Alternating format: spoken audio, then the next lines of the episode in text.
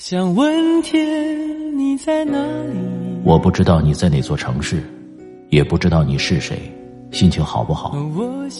你现在是不是一个人？有没有感到孤单？我知道，最使人疲惫的，往往不是道路的遥远，而是你心中的郁闷。希望这个声音可以温暖你耳边的每个夜晚。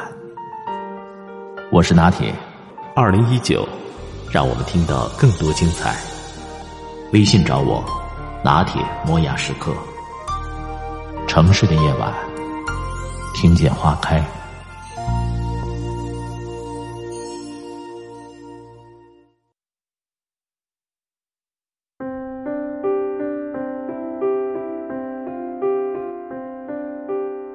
以前的新年是在“新年好，过年好”这样的打招呼中开启的，现在的新年新春是狠狠的扔在朋友圈里，立个 flag，痛快的打一下脸，再诙谐启幕。这会儿，有人正忙于总结过去一年的收获和遗憾，也有人正对着即将到来的日子充满幻想，打扫着落了灰的屋子的同时，也收拾着过去各种各样的心情。把家里的餐桌换个故宫口红一样的桌布，预示着一年当中的好兆头。孩子们放了寒假，童年关于冬天的各种回忆也就开始了。今天要讲的是七十年代的回忆，让八零后沾点边儿，让九零后插上想象的翅膀。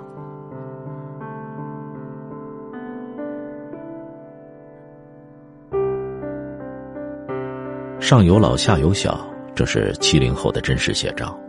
我作为一个七五年出生的人，赶上了艰苦的年代和后半场，也是见证各种生活细节发生变化的时间跨度最大的一代人。责任与自由，生活压力与经济自由，现实与理想，七零后比其他时代的人更加切身的面对这些问题。作为伴随改革开放成长起来的第一批人。泄水至平地，各自东南西北流。七零后成为践行这一模式的排头兵。江湖变幻，世事沧桑，这一代人各自发展的结果可能各有千秋，但在那个共同成长的特殊童年里，却有着种种相似的回忆。回忆并不仅仅是怀旧和感伤，它还寄托着我们的梦想和希望。我们的经历很具有代表性，也是一些九零后、零零后闻所未闻、见所未见的。那些年，我们很开心，上树抓鸟，下河摸虾，没有那么多好玩的玩具，我们就在大自然中享受快乐。那些年，我们很懂事儿，虽然物质匮乏，但依然心怀感恩，没有那么多任性的话语。穷人的孩子早当家。似乎都能体谅父母的不易，生存的不易，一有空了就努力着帮着干活。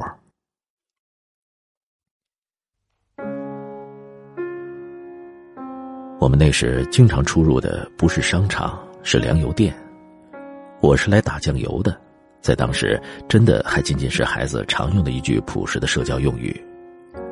酱油是用瓶子交给阿姨用勺子和漏斗打的。上学的书包是军绿帆布做的军挎或者布缝的手工包，连水壶都是军用壶，当然也没有学校能够提供热水，喝凉水就是那时练出来的。最好的饰品是钩针钩的各式线衣，上面点缀的花型无非是牡丹、杜鹃、梅兰、竹菊，再配上五颜六色的套袖，也是格外炫目了。课间游戏是指套在手上玩东南西北、跳皮筋儿、丢沙包、树叶梗做的拔老将、摔方宝、摔四角、甩元宝，各种各样。除了力气大，技术性要求也很强。谁要带了块香橡皮，都会在课间闻上半天。夏天没有夏令营，没有无边泳池酒店，能一个单位的家长带着孩子看场露天电影，就激动的前一天失眠了。黑白的幕拉开后，夜晚就不再难熬。两三天后的谈资全是这部电影了。我们的坐骑通常是二八自行车的大梁上，有特殊待遇的是再小的孩子给大梁上安个木质的小座，能当小马骑；豪华配置的就加个棉垫不至于屁股很快坐麻。春天郊游，大人带着我们是这样兜风的：没有前挡玻璃，空气也好得很。就是坐大梁时间久了，大腿可以体验到全麻。那时冬天没温泉、没汗蒸、没室内健身中心，最好的享受是洗热水澡。家里没有条件，就进公共浴室，那个时候叫澡堂子。没有存衣柜，报纸就派上了用场，铺在长条木凳上，在热气蒸腾里。同事们说笑聊天比现在的团建可融洽多了。洗完没有吹风机，留了长发的女生走回家，头发就像一根根倒挂的冰凌柱，用手一捏，咔咔作响。可以和父母一起劳动，主要工作是借三轮、拉煤坯子，在墙角垒煤堆。最有气氛的是单位大卡车拉来了过冬的大葱和白菜。单位的人热火朝天的互相说笑着，用自行车、三轮车，你帮我，我帮你搬白菜。之后，家家的门口、窗户台下都堆着菜和葱，用毡子盖着。一场冬至的大雪过后，小平房更像童话故事里的雪屋子了。那时，想买衣服要凭布票。色彩和样式非常单调，要么是灰色的中山装，要么是蓝色的解放装。曾在一卷卷的布匹中看花了眼，能买得起的也就两尺而已。在那个年代，有一句被奉为金科玉律的“新三年，旧三年，缝缝补补又三年”。那时的人们有孩子是一般不买新衣服。穿着亲戚朋友孩子剩下的旧衣服，就顺顺当当的长大了。新衣服恐怕是在新年才有的盼头，玩具就更缺少了，通常是纯天然的各种玩具：泥土做的城堡、树枝做的大刀、柳叶做的笛子、碎布头缝制的娃娃，甚至一个铁钩子都可以挂着一个大铁环跑上半天儿。用洗衣粉冲了水。在水盆里吹泡泡就能玩一个夏天。那时的快乐很简单，几乎是唾手可得。那时我们觉得好吃的东西是妈妈用医院的点滴瓶，在秋天丰收里连夜做的一瓶瓶西红柿酱，放到冬天拿出来配面吃，那味道绝了。在我眼里，一罐麦乳精是比星巴克还要名贵的饮料。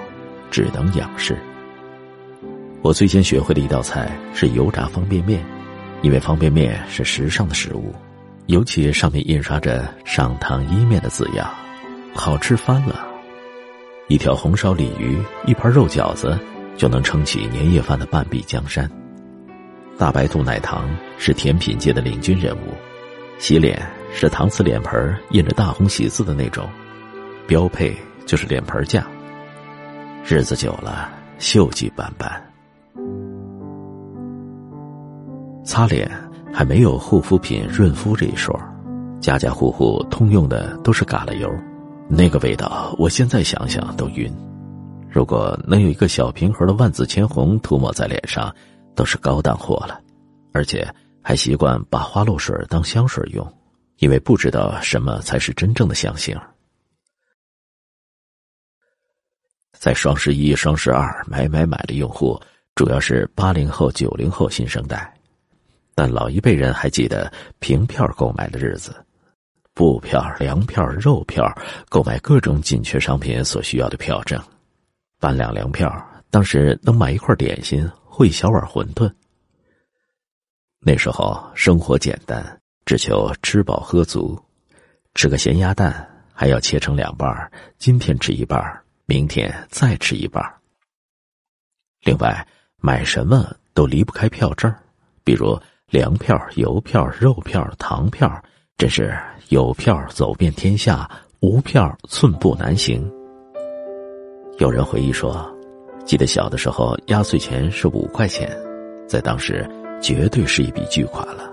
要知道，一根冰棍只要四分钱，买一根雪糕也只要八分钱。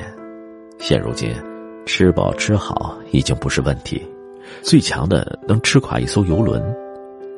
现在一部分人开始讲究饮食结构、营养搭配，另一部分讲究快，快餐外卖小哥跑得快，收入都堪称白领了；还有一部分讲究轻断食了。有人总结了中国的新四大发明。支付宝、高铁、共享单车、网购，新四大发明改变了中国，也改变了我们的生活。没钱也能去市场上买菜，进超市一部手机足够支付。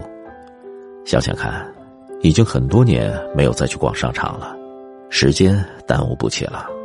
网购让生活必需品送货上门，以前出差坐的铁路绿皮车要晃几天几夜。现在三个小时就飞到越南刷脸过安检。我们的生活更好了，才有了诗和远方，才有了世界那么大，想要去看看的实现可能。四十年过去了，我们离世界越来越近了。不拼爹，不啃老，经过人生的浮浮沉沉，我们不失天真和淳朴，永远年轻。永远热泪盈眶，这就是一路走来的七零年代。八零九零如果要写，也许没这么长，所以选中了拥有最长经历的一代人，回忆他们的曾经，也期待你的童年回忆。